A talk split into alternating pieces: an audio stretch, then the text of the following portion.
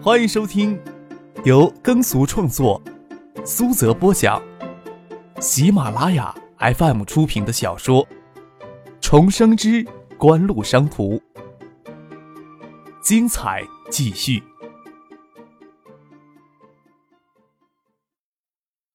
第一百四十三集，那个漂亮的妈妈桑推门进来，她身后的陪酒女郎。并没有像其他日式酒吧里的女孩子那样穿着和服，而是衣式的黑色长裙，容貌非常秀丽的倒是不多，甚至找不到一个能跟眼前的这位妈妈桑相提并论的。但是胜在皮肤细白，姿态谦卑，陪酒时又不像普通的放荡三陪小姐，倒真有几分日本艺伎文化的味道。离开樱花酒吧，张克便与傅俊直接开车离开省城。陶行健受邀请，也跟着前往省城。在樱花酒吧里，张克与叶剑兵的谈话中透露要通过港资公司搅局的意图。在家电行业，叶剑兵与他的盛兴公司一样赫赫有名。但是张克凭什么资格讨论这样的话题？陶行健上车后就给这样的问题纠缠住，想不明白。他甚至怀疑朱孝军告诉他张克还是一名高中生是在说谎。张哥可不像高中生的样子，但是朱孝军有必要说谎吗？张哥是想请陶兴建到香港公司去，在车上跟他介绍了一些香港公司的情况，说道：“说起来会让你惊讶的，我爸爸是海州市政府秘书长，爱达公司目前表面上是受一家香港公司间接控股的。陶先生要是愿意的话，我能决定请陶先生你到这家香港公司任职的。”陶行健没有说话，心里有很多疑问，却不知道适不适合问出口。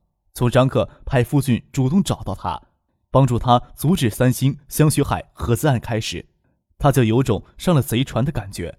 合资方案是因为省长徐学平直接干涉而暂时终止下来的，岂不是说省长徐学平跟他们有着密切的利益关系？陶行健不敢多问什么，就怕问的太多，日后连脱身的机会都没有。张可将陶行健的表情看在眼里，嘴角微微笑着，心想：艾达看起来像是那种内幕重重的公司吗？或许像，谁让他将股权关系搞得这么复杂呀？到了海州市范围，张克将手机拿出来打开，没有人知道他具体回海州的时间，也就没有一打开手机就滴滴答答响个不停。张克打了几个电话，却都是不通。想必他们正在为央视标王的事情而忙得焦头烂额吧。苏京东、丁怀等人这些天是绝对抽不出时间来陪陶行健的。张克只得给小叔挂电话。张克，你这回海州了？张志飞在电话里的声音异常响亮、激动，有些迫不及待。人不在海州，我怎么拿出手机给你打电话呀？你在哪儿呢？我马上来找你。刚下高速，还是我去找你吗？你不先回家，先跟你老子解释解释去？偏偏就你老子能沉得住气，不给你打电话。你没看见你妈忧心忡忡的样子？八千万呀！你小子怎么有这个胆子报这个数的？那不是说一天要往央视送两部捷达车呀？张克拍拍额头，看来是要回家一趟，让小叔一起去他家再说。张克对付俊说。傅俊，你先送我回机关大院吧。你负责送陶先生回宾馆，替我好好招待招待他。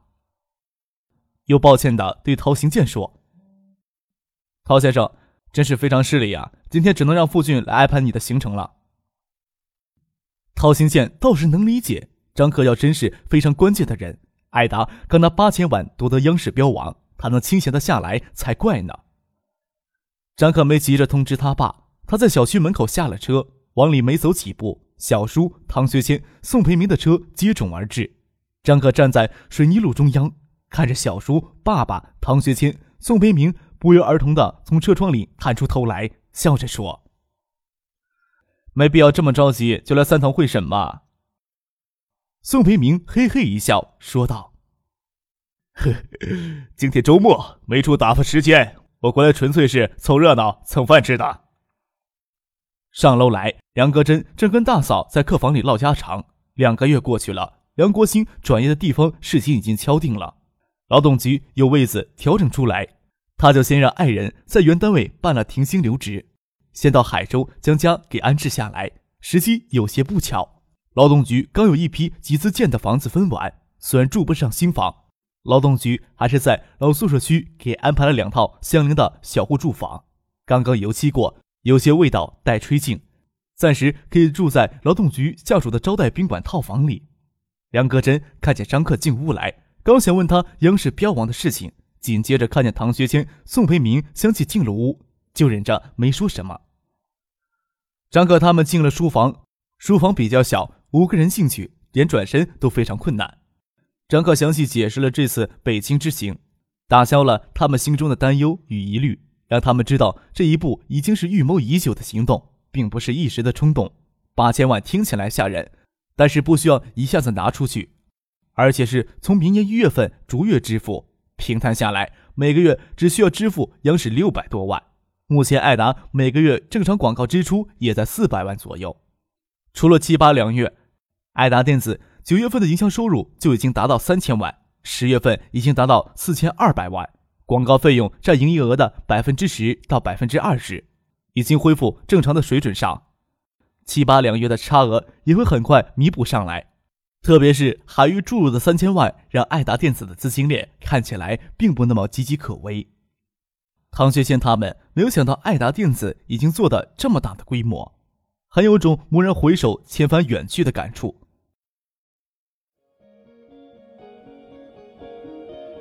您正在收听的是由喜马拉雅 FM 出品的《重生之官路商途》。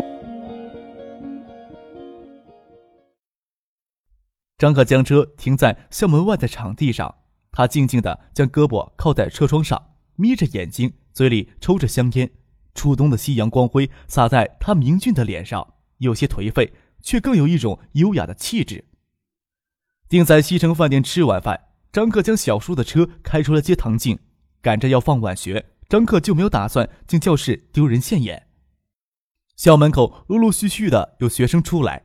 最初放晚学的都是高一的新生，有这么一辆车停在校门口，自然引人注目，纷纷将视线投到张克从车窗上露出的侧脸上。他这种颓废带着些优雅的气质，对于情窦初开的少女很是有诱惑力。张克清凉的眼神尤是如此，但是很快就有人将他认了出来。作为教师猥亵案之后就没有给镇压清除的花花公子、纨绔子弟，张克想要恢复他清白的名声可不容易。以讹传讹，何况少年更喜欢以夸张的语调向学生们叙述学校里的传奇故事。再说，除了跟他关系密切的同学，谁还愿意将他当成好人呀？那些少女羡慕而迷离的眼神开始躲闪，脚步都有些仓促，就怕落在这个纨绔子弟的眼睛里。但是好奇心又没有那么容易消退，走到张克看不到的角度，还是忍不住停下来观望。三五成群的交流着小道消息。无非是这个人初中时就会将女同学的裤子当众扒下来，还是喜欢走在女同学背后摸人家屁股等等。要是张克下车来听见，一定会奇怪万天才、赵思明两个混蛋做的事情怎么安到他的头上去。预谋绑架、猥亵女教师案发生之后，四大公子的恶名上升到无以复加的地步。万天才最终进了少管所，赵思明给判处一年的劳动教养，李志芳返回狱中教课。杜飞夹起尾巴，极少逃课，唯有张克我行我素。校园里绝少看到他的行踪，愈发显得神秘了。还有人说他跟万天才也进了少管所，可惜呀，张克听不见别人在议论什么。回头看了一眼，只见那些女孩子发出尖叫声而离开了，仿佛让他看一眼就会变得不纯洁。张克完全不清楚发生了什么事情，心里奇怪自己的魅力怎么突然变得这么大。唐静、陈飞荣手挽手的走出校门，沸腾似的校门口瞬间安静下来。许多少女都屏住呼吸的看着张克打开车门，修长挺拔的身姿依车门而立，卓尔不凡，嘴角的浅笑平添了几分邪魅的诱惑。小女孩子们心砰砰乱跳，心里不明白学校里最漂亮的女孩子怎么会甘心的跟他谈朋友呢？又想换成自己，大概也不会拒绝吧。唐静一眼就认出卓尔不凡的身影。瞬间洋溢着欣喜的笑容，净白的脸蛋让火红色的滑雪衬衫显得娇柔妩媚。张克嘴角挂着浅笑，看着唐静，看着唐静侧头在跟陈飞荣说些什么，好像劝陈飞荣同意张克开车送他回去。陈飞荣推手摇头，唐静才朝张克走过来。想我了吧？张克帮唐静将车窗关上，收回手时，忍不住手指在她白嫩透红的小脸蛋上轻轻划了一下。没有想你。唐静嘴里应着，身体还是很温顺的依偎过来，明眸里始终没有离开张克的脸，好像要占回便宜似的。雪嫩小手摸了摸张克下巴的胡子茬。想你的玫瑰花。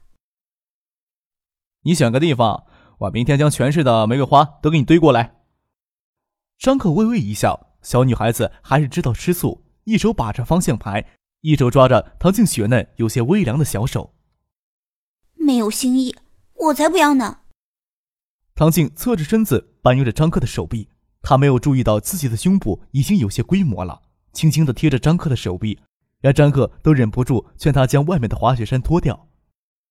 要不我给你建一个玫瑰园，种上一万棵玫瑰，只要等到明年春天。才会有亲手种玫瑰花送给你，你等不等得及？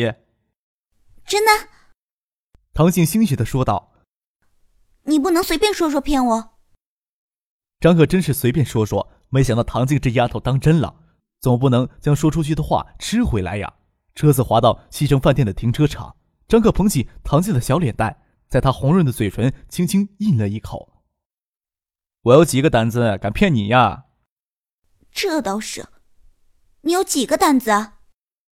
唐静骄傲的微昂着头，红润的嘴唇微微的撅着，娇弱的身子还缠着张克的胳膊。张克又忍不住轻轻吻了一下，看他眼瞳里闪烁着迷离的光芒，扇子形的眼睫毛微微轻颤抖着，伸出舌头轻轻抵开他娇嫩润滑的嘴唇，探到他口腔里寻找那香滑闪动的舌尖。唐静的身子愈发缠得紧，张克将她的身子横抱过来，让她坐到自己大腿上。手很自然的乱滑，只见唐静身子一震，睁开那双轻视迷人的眼睛，盯着张克看了一会儿。张克犹豫着要不要先将舌头给缩回来，上一次给他咬住，吓得张克再也不敢亲吻唐静时摸唐静的胸了。但是不经常摸摸，这胸怎么大得起来呀？唐静睁眼看了张克一会儿，又闭上眼睛，让自己沉迷在张克的气息里。张克心里暗爽，这可是大的突破呀！手伸进滑雪山里，还能感觉到他的心脏在砰砰的乱跳。刚想揉捏一把，却又见唐静睁开眼睛：“你很坏呢。”声音腻腻的，娇柔而甜美，伸手抓住张可，不让他瞎动，也不让他的贼手挪开。一道灯光打过来，又有辆车驶进停车场。唐静受惊的从张可大腿上挪开，忙慌间手按着张克两腿之间，张克尴尬的夹着两腿，却让唐静愈发的好奇。他伸手掏进张克的裤袋里，伸手掏了掏。你裤袋子里怎么放了根粗棍子，和热乎乎的？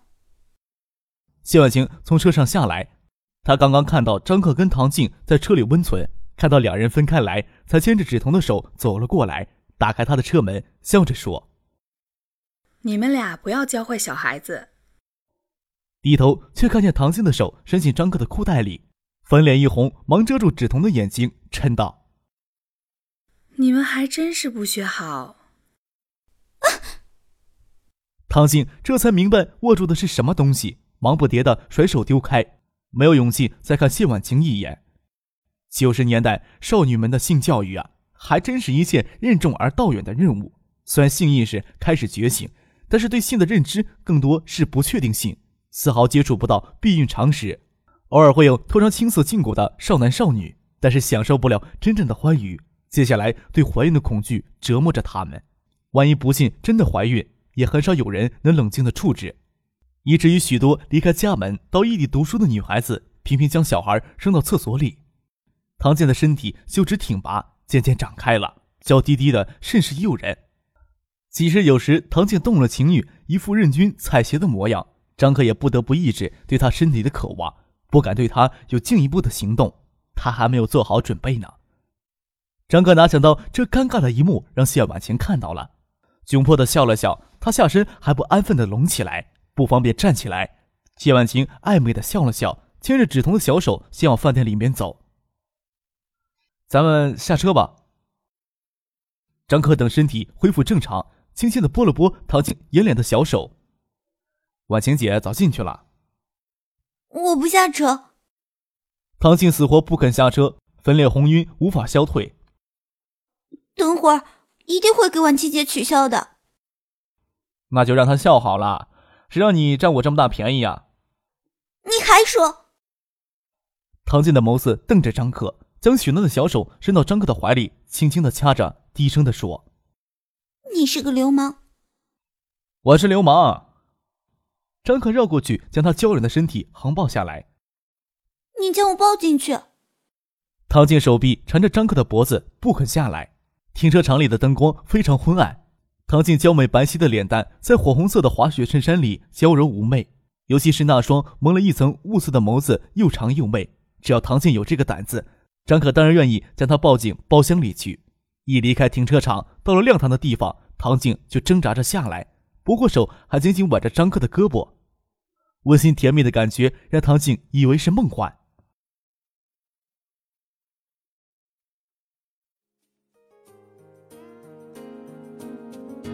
听众朋友，本集播讲完毕，感谢您的收听。